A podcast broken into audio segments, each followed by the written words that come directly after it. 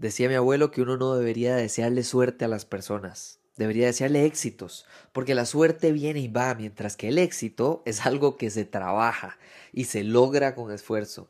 Y para mí de verdad que es todo un éxito presentarles esta entrevista, bueno, dos partes de entrevista, hoy y mañana, con el productor Beto, el director Gao y una de las actrices protagonistas, eh, Michelle que eh, son parte del proyecto de la nueva película costarricense Más de 40 y que, que se estrenará en cines a partir de esta próxima semana. Entonces, ojalá vayan, aprovechen, disfruten, eh, apoyen esta película y además disfruten de esta genial entrevista en dos partes en la que hablamos, sí, de la película, hablamos de ellos, hablamos de cómo llegaron al cine y también nos ponemos controversiales, incluso hablando de cuáles actrices son mejores que otras actrices, cuáles películas son sus favoritas y demás. De verdad que nos podemos hablar de todo un poco y se los agradezco. Esta entrevista fue eh, y les pido disculpas un poquito por el audio porque eh, hay partes en las que no se escucha tan claro porque había un diluvio afuera y era una entrevista virtual, pero hice todo mi mayor esfuerzo de verdad por editar a profundidad el audio lo más que pude para que sea lo más claro y ustedes lo disfruten tanto como yo disfruté hacerla. Gracias a ellos por participar de la entrevista y estar en el podcast en este episodio 154 y 155 y a ustedes por permitirme hacer lo que tanto, tanto me apasiona 157 mil veces más que esta entrevista. Muchísimas gracias, disfruten y aquí está con ustedes la gente encargada de, hacernos disfrutar esta próxima semana en la película costarricense que espero que todos apoyemos, más de 40 y qué. Qué bonito, hay que la pasa acá para verla. Bueno, entonces hay que llevar a todas las tías. Sí, sí, exacto. Como yo estoy seguro, estoy vea, convencido de que esa nota en Buen Día tiene que ser uno de los más, de los mejores promocionales, porque eso es el público meta, señores. O sea, Para todas las señoras, sí, sí, sí. o sea, estaban hablando seguro de cómo mejorar la relación con mamá. Y siguiente nota, vayan a ver esta película de Dramedy de Costa Qué lindo. Ay, qué bonito. Bueno, Randall está ahí, ¿verdad? Randall. Sí. Ah, sí. sí. Sí, ah, sí, sí. Haberla presentado Randall, inclusive. Ah. exacto, exacto. Sí, yo lástima, no, no me la tiré, pero espero que la suban para yo poder verla. Eh, ahora, eh, la subo, ahora la subo. Es que de verdad, entre una entrevista y otra, los mínimos ratitos solo quiero hacer esto. Sí, También que andado de arriba para abajo, pecadito, sí. Claro, claro, claro, claro. Bueno, ahí, ahora sí que estamos todos. Eh, mucho gusto. Mi nombre es David Segura. Este es el, en mi podcast Hablemos Paja. Bienvenidos. De hecho, ahorita eh, eh, estamos de fiesta porque llegamos a 150 episodios. Entonces, ah, estamos celebrando con un montón de gente. Sí, sí, que, que, se ha acercado al podcast desde los episodios 10 hasta gente que hace, hace poco y demás. Entonces, hicieron la película justo para el podcast. Muchas gracias. ¿Vieron qué, qué detalle? Qué simbólico para mí. ¿Verdad? Fríamente calculado. Eso es lo que pensamos. Dijimos, vamos a coordinar esto con el podcast de David. Sí, sí, sí, sí. Para que calce y, quede todo súper bien. Exacto, exacto. No, no, buenísimo. Antes de meternos propiamente al proyecto, quiero aprovechar que andaba, de hecho, tomándome las fotos de la grabación de, de Kinder de mi hija. Especialmente cuando hablamos de cine, o sea, yo, yo la razón por la que hago el podcast es porque para mí ir al cine eh, era, era como los domingos hay que ir a misa, los viernes hay que ir al cine. O sea, esa era ah, la cultura en, en, mi familia y nunca se quebró esa tradición. Siempre los viernes, cine. No importa, vamos a ver qué hay, porque no, ni siquiera habían asientos reservados, nada. Usted abría el periódico y a ver qué, ¿verdad? Y entonces, tal vez para, para empezar un poquito de, de, de cómo llegaron ustedes de aquí, ¿verdad? De estar detrás de la pantalla, tal vez ahí me interesa mucho. Su niño eh, que se tomó fotos con sus papás respectivos cuando se graduaron de kinder ahí. Mi hija se llama Emma y estaba toda contenta y me dice, papá, pero me suda la cabeza y no sé qué. Ah. Entonces, entonces, como me gustaría saber tal vez un poco del lado de ustedes, ¿verdad? ¿Cómo, cómo ha sido el, ahora estoy en cine, a antes tal vez verlo en, en tele o ir al cine propiamente sería interesantísimo para mí. Claro. Mitch. Yo, a ver, a ver la, mera mera. mera mera. A ver, yo soy actriz profesional desde hace 25 años. Mm. Eh, pero en mi familia no hay, no hay actores, ni hay, eh, ni hay nadie que se dedique al arte. O sea, era como algo que, que yo vi. Una vez en un paseo de la escuela nos llevaron a ver una obra de teatro. y yo vi eh, una obra de teatro por primera vez en mi vida. Entonces, cuando yo vi eso, yo dije, ¡Oh! ¿Qué es, qué es esto? Yo, cre yo, yo crecí en Estados Unidos, en California. Entonces, cuando yo vi eso por primera vez en mi vida, pensé, oh my God, eso existe, eso es posible, uno puede hacer eso con su vida. O sea, ¿cómo se llama eso? ¿Cómo es? Entonces, desde ese momento quedé, quedé enganchada con, con la actuación y con el arte. Entonces, desde ahí empecé mi empecé en Estados Unidos empecé haciendo como pequeñas cosas de modelaje pero no tenía ni la ni la estatura ni el look que se necesitaba en ese momento en California sí, pero cuánto se ocupaba 1999 es que en ese, ese entonces en, en, los 90 o los 80 el look era Christy Brinkley era muy rubio muy alto o sea todo esto exótico no empezó hasta hace poco entonces en ese momento él, no tenía ni, ni, el look, ni la, ni, ni más, ni, ni, la estatura, ni nada. Claro. Lo que se estaba haciendo en, en el mercado en ese momento, pero me ayudó montones. Entonces, después de eso me vine a vivir a Costa Rica y ya en Costa Rica descubrí eh, clases de teatro, empecé a hacer clases de teatro, empecé a hacer eh, televisión, programas muy, programas muy, muy viejos que se llamaba Pierda el Control y había otros que se llamaban eh, una, escuela, una escuelita que hacían en Repretel, en Canal 6. Que eras vos ahí, a mí me, contó, Lucy me contó. Yo era María José, yo era una de las niñas. No eh, pues. Sí, entonces empecé una carrera de teatro muy divertida, muy divertida con Lucho Barahona en y con grandes directores. Y después de eso me fui a vivir a Miami. Eh, iba, a ir a, iba a ir a Los Ángeles, hice, hice un par de películas, hice la primera película de Esteban Ramírez aquí en Costa Rica que se llamó Caribe, que fue hace, hace muchos años, entonces yo estuve en esa primera película y mi primera película propiamente se llamaba Tropics, que eran unos gringos que vinieron a filmar aquí cuando todavía se filmaba en, en cine, cuando todavía se hacía algo. de esa forma. Entonces esa fue mi primera película hace ya 20 el otro día saqué la cuenta, pues hace 20 años. Y esta, y esta otra también fue, fue similar. Eh, ya después de eso pensé, bueno, yo quiero hacer una carrera más profesional y necesito otras oportunidades, entonces me fui a Los Ángeles, pero Los Ángeles como que no me terminó de convencer, entonces me fui a Miami. Y ya en Miami había los dos mercados, había inglés y español, entonces hice telenovelas, hice cine, hice teatro, hice tanto en inglés como en español, es un mercado mucho más amplio. Y ya después de eso pensé, no, yo quiero tener ya mis hijos y quiero No. Otras áreas de mi vida que también me interesa desarrollar. Entonces eh, me, me regresé para Costa Rica y en Costa Rica pensé, bueno, yo puedo seguir teniendo una carrera interesante, puedo seguir actuando, tal vez no al mismo nivel, ¿verdad? Porque no es, la misma industria, pero sí puedo seguir siendo muy activa en teatro y televisión y cine, ya conocí a todos los directores, entonces pensé, y puedo tener hijos y ya estar, estar más tranquila y en paz y hacer esas cosas. Voy a apostarle a, a esto en este momento porque era mi, lo que yo quería realmente era ser mamá. Entonces, ya les conté todo, David, wow, ¿no? qué montón de cosas. todo eso no lo sabía, ¿verdad? Lo que causa Emma, qué nivel, no, no, pues, contratada yo. y entonces ya, y ahora cuando regresé a Costa Rica empecé a hacer teatro y cine otra vez y después se vino toda la pandemia y desde en ese momento llegaron Beto y Gabo que los amo y los adoro y me propusieron esta, esta película y pensé, qué chiva idea, qué buena película, qué lindos ustedes, qué cargas, qué bueno todo el equipo, qué linda energía, está bien, vamos, jale. y entonces ahora viene todo esto que está causando una, una cosa muy bonita en, la gente y en sus tías y las personas de verdad que quieren, la, historia está muy linda, entonces, es, y descubrimos el drama y la comedia que a mí se me hace que yo nací para hacer dramedy. A mí me encanta dramedy. Perfecto, no, buenísimo. La verdad es que, bueno, lo más importante es que, claro, inspirado en mis tías, yo creo que mis tías van a morir el hecho de que las mencionamos en el podcast, ya voy a mandárselo al grupo a Ya se descontroló. Buen día pasó a segundo nivel, digamos.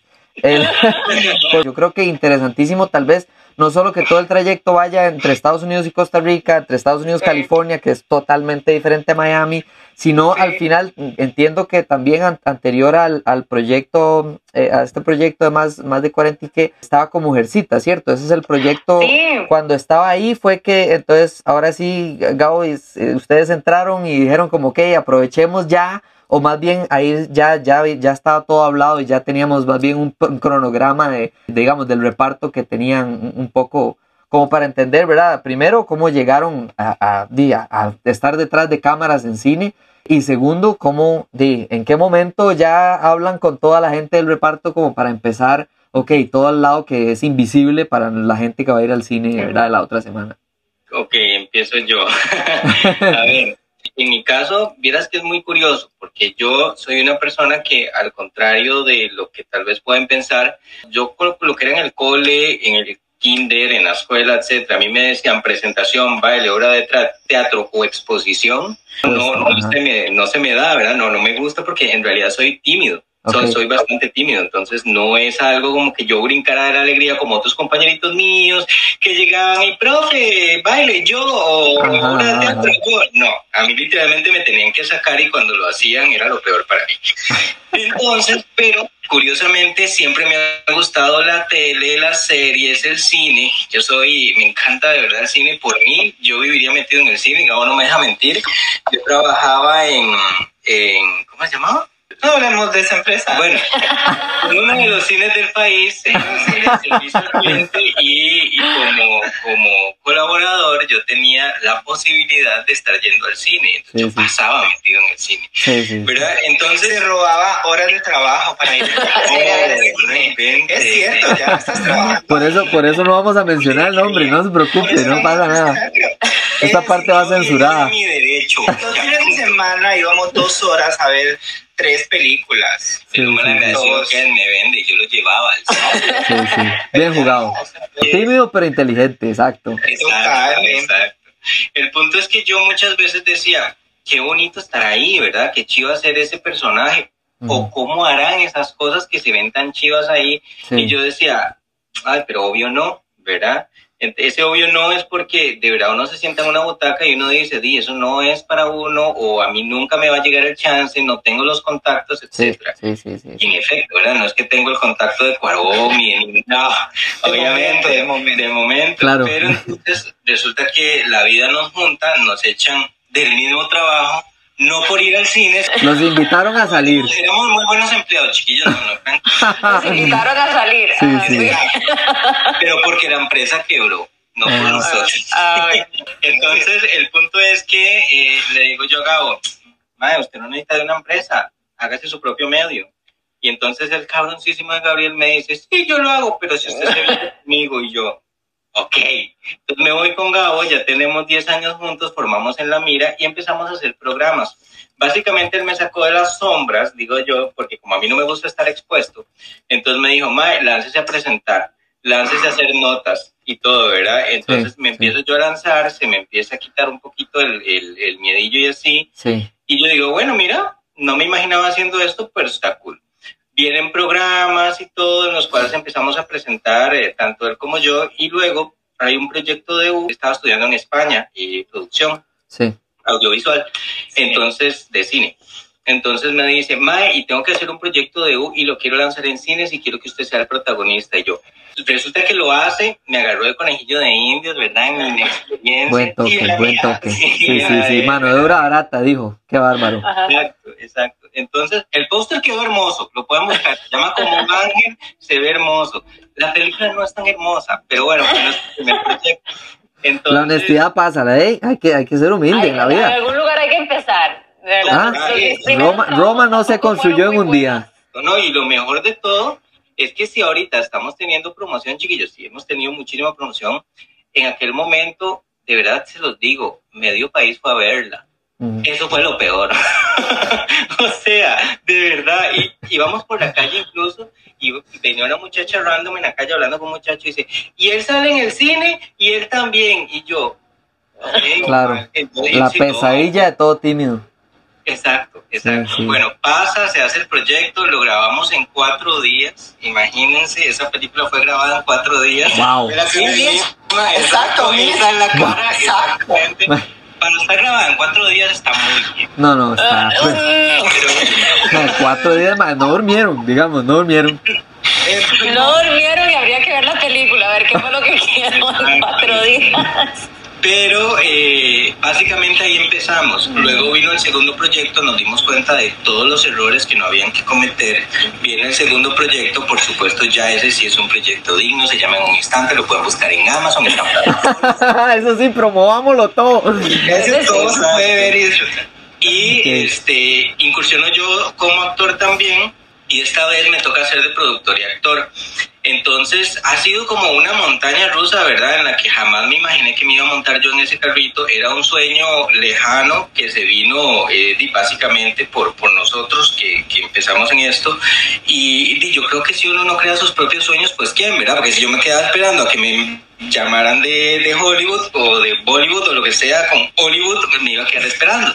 Entonces, básicamente así empezamos y, y nos ha gustado bastante. Los sí. dos amamos el cine y las historias y entonces aquí estamos. Ya con proyectos de calidad, chiquillos. Ya sí. Entonces yo voy a hacer mi historia bastante más corta. voy a contar cómo salí. ¿Cómo salí? eh, ahora que contaste esto del, del trimestre, es muy curioso. Yo era muy a ver, sí sapo es la palabra en, en, la escuela y en el colegio. Además de aplicado, o sea, era, era muy, muy sapo, pero aplicado también. Entonces, yo sí era el de eh, feria científica, yo. Y me, me acuerdo una vez que dijeron en estudios sociales, nos estaban enseñando como las partes de la comunidad, ¿verdad? Que, que la escuela, que el colegio, que la, la farmacia, eh, la iglesia y todo esto. Entonces dividieron entre todos los compañeros eh, partes, ¿verdad? Entonces a Gabriela se le toca hacer la escuela, al otro toca hacer la iglesia, estaba uniendo la comunidad. Y la idea era de la profesora, lo cual fue muy creativo de parte de ella, es que coincidió que eso lo estábamos viendo en septiembre. Entonces, los faroles tenían que ser de eh, el de la iglesia, el farol de la farmacia. Bueno, yo hice la comunidad, yo hice una maqueta. No, sí, claro. Sí, o sea, no les, y iba así, ¿verdad? Podría darle vuelta a, a, la mesa para que veas. Claro. Y la profesora nada más fue como, ¿qué es eso? es, es, mi comunidad, es que se me hizo muy pequeñito y muy fácil. A mí me tocó el, el supermercado. Claro. Y dije, no, mentira, la pulpería, ni siquiera el supermercado. todo, todo. Y dije, tenía hasta en una esquina tirado el borrachillo el pueblo y todo, todo, todo lo tenía. Sí, sí, porque de hecho era como toda esquinera y era como pequeñita. Yo le decía, mami, es como feo. No, y voy a hacerle calles. Y entonces, o sea, sapo y fresa, imagínense. Empezamos, empezamos y le hicimos calles, bueno, quedó espectacular aquí. Y obviamente todos mis compañeros fueron como... Duró cuatro días haciendo la maqueta. No, sí. bueno, casi, tal vez, no me acuerdo cuál. Igual que la película, muy parecido. Pero bueno, entonces, e-, eso como para contextualizar como lo sapo aplicado que era, o sea, nunca he podido como conformarme con poquito. Sí. Recuerdo que mi mamá entró a trabajar a la escuela como la presidenta de la Junta de Educación, entonces encima de, de una u otra forma tenía como privilegios en la escuela, ¿verdad? Porque mi mamá era la presidenta.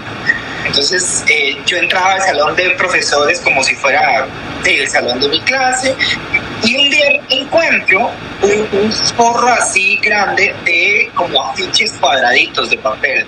Entonces, bueno, para, para hacerlo corto, era como un montón de, de volantes, ¿verdad? Sí, yo, ¿qué es eso? Y entonces ya empiezo a leer y dice... Eh, bichos, disfrútala, este no sé qué fecha. Y era, todo era como un afiche en, en tinta verde. Sí. Yo agarré el coso así de, mal, de, de maleducado, porque digo, eso, eso no era mío. Yo lo agarré y me lo llevé donde la profesora, que va a ser súper lindo porque va a estar en la primera de la peli, mi, oh. mi, mi, niña de primer grado.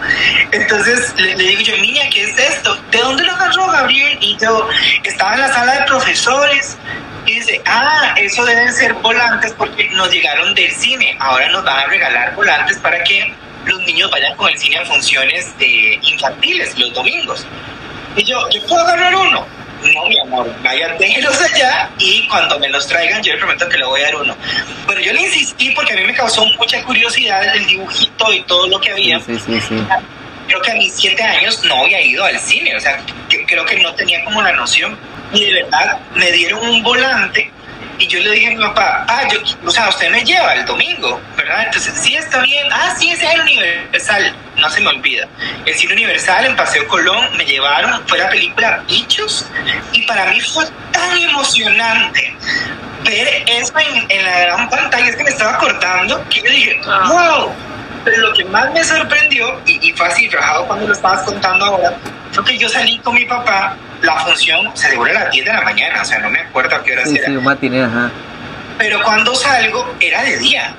Y para mí adentro todo era de noche. Y yo dije, papi, pero esto fue como magia. Y él, fue la primera vez que yo escuché el concepto, la magia del cine. Porque él me dijo, sí, Gabo, el cine es como, es mágico, esa es la magia del cine. Y yo, ¡ah! ¡wow! Y a partir de ahí yo empecé Claro. como, como a enamorarme, si se quiere ver, y buscar todos los fines de semana y domingos los afiches para poder ir a- al cine. Por muchos años, lo he contado en otras ocasiones, como que me reprimí, ¿verdad? Decía como, no, pero yo no nací para esto, es como muy complicado. Muy sí, difícil, a mí no. Pero jugaba con mis compañeros de la escuela. Yo me hice muy fan de la telenovela esta, La Usurpadora, en tercer grado.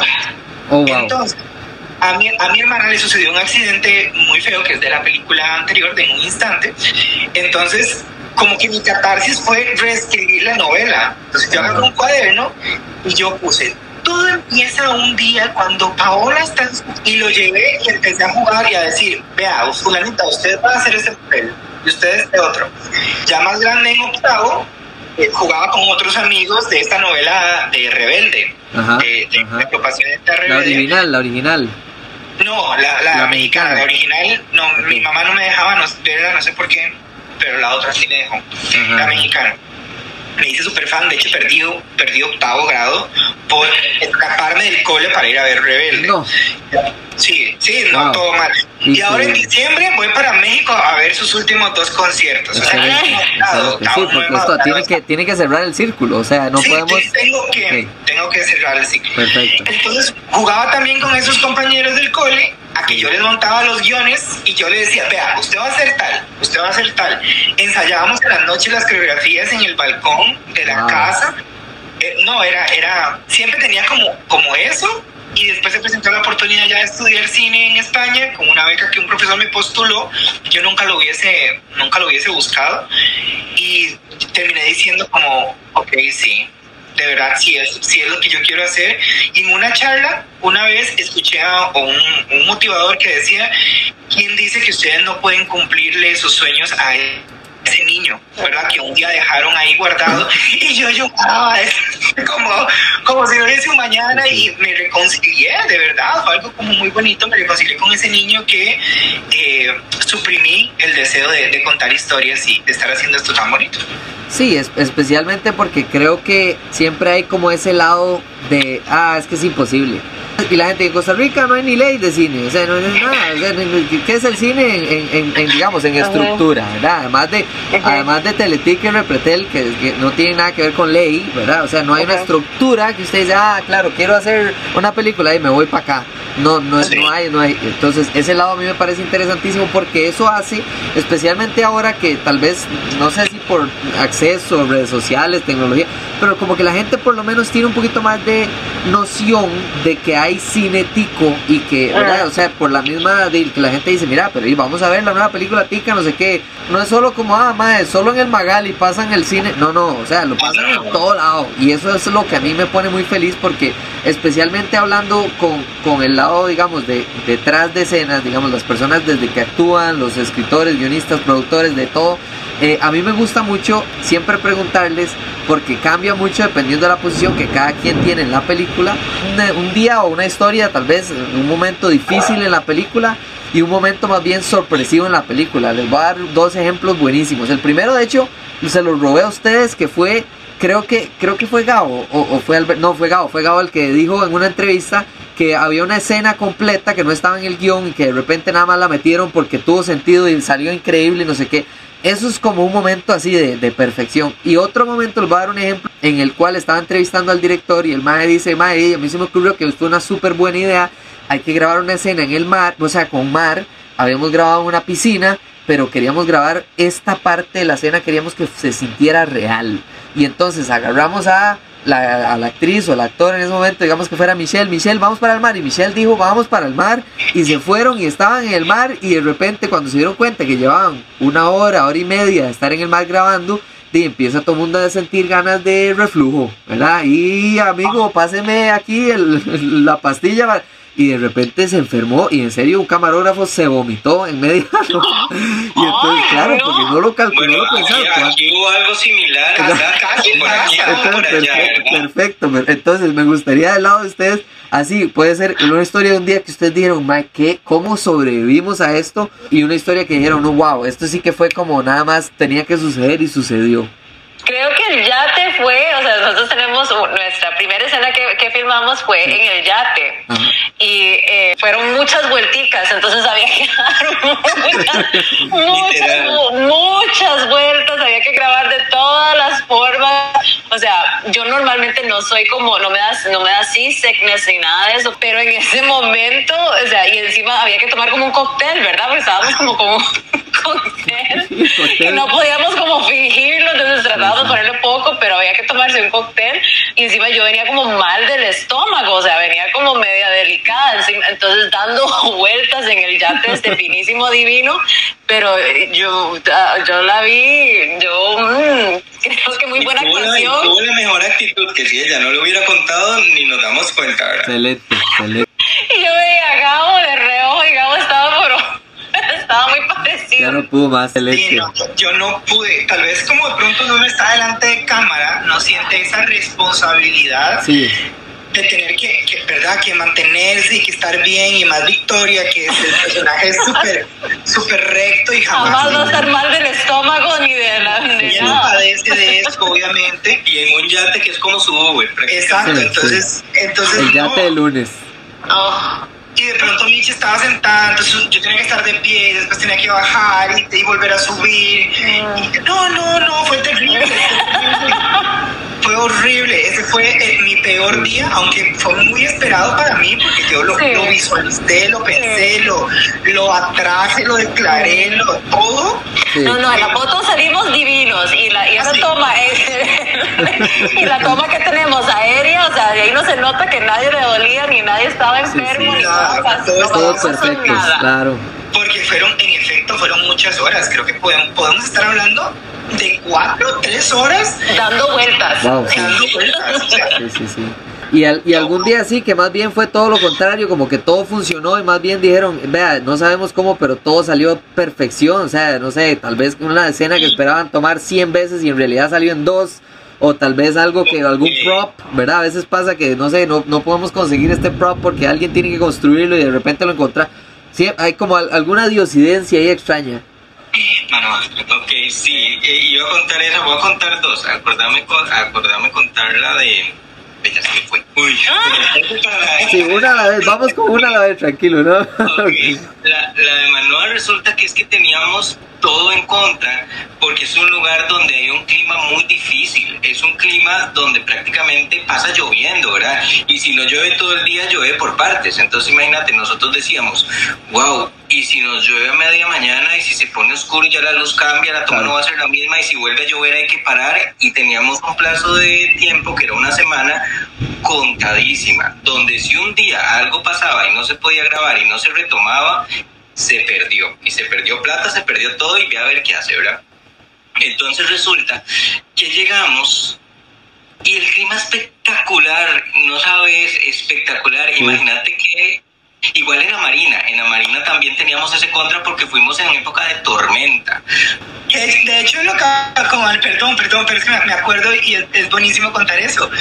De hecho, cambiamos, ¿te acordás, Miche, el horario? Porque íbamos, era como un atardecer la toma, pero nos dijeron de la Marina, a ver, ustedes están en riesgo, o sea, ni siquiera el, o sea, el, yate ni siquiera saldría, ¿verdad? O sea, ustedes saldría volando por el tornado. Ustedes tienen que ir a camar, o sea, si tienen que irse o, o, no, y yo no, evidentemente tenemos que irnos, la toma que quiero no es así, o sea, tiene, no es solo que esté dentro de un yate, es que mira, hay tormenta, está difícil, de pronto las mañanas son las mejores, mira, nos vinimos a las 3 de la tarde, 4, y el sol espectacular, el cielo despejado, eso fue súper bonito también. Mira, es algo que, que de verdad Dios nos ha bendecido mucho porque los chicos de Manoa, los empleados de Manoa nos dijeron, es la primera semana de lo que tenemos de invierno donde literalmente el sol salió con ustedes. Ustedes vinieron y trajeron el sol. cuando vuelven a venir? Y nosotros. Y nos duró así toda la semana, o sea, fue toda la semana. Ah, ok, no fue un día, fue, fue cinco o seis días así.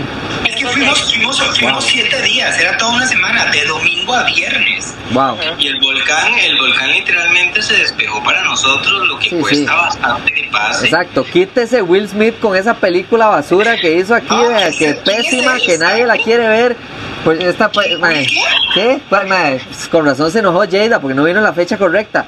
El, el, punto, es que, vamos a ver, a mí siempre me han gustado las historias detrás de escenas porque, porque no, y cambia, como ustedes bien, bien lo están ejemplificando, cambia muchísimo con el plan que tengo versus de la ejecución que, que termina por hacer. Vamos a ver, eh, eh, Michelle hablaba un poco de dramedies y, y de la idea, digamos, eh, y me gusta que ustedes hayan dicho, no, no, es que esto no es cine tico y ya, esto es dramedy, porque además de que sí, está la parte graciosa y la parte que vamos a ir a disfrutar un rato, eh, también está el lado de, de, real, el lado de tres mujeres o mejores amigas de 40 años que se enfrentan a, a decisiones difíciles y de tratan de evitarlas o no y al final las van a tener que enfrentar sí o sí.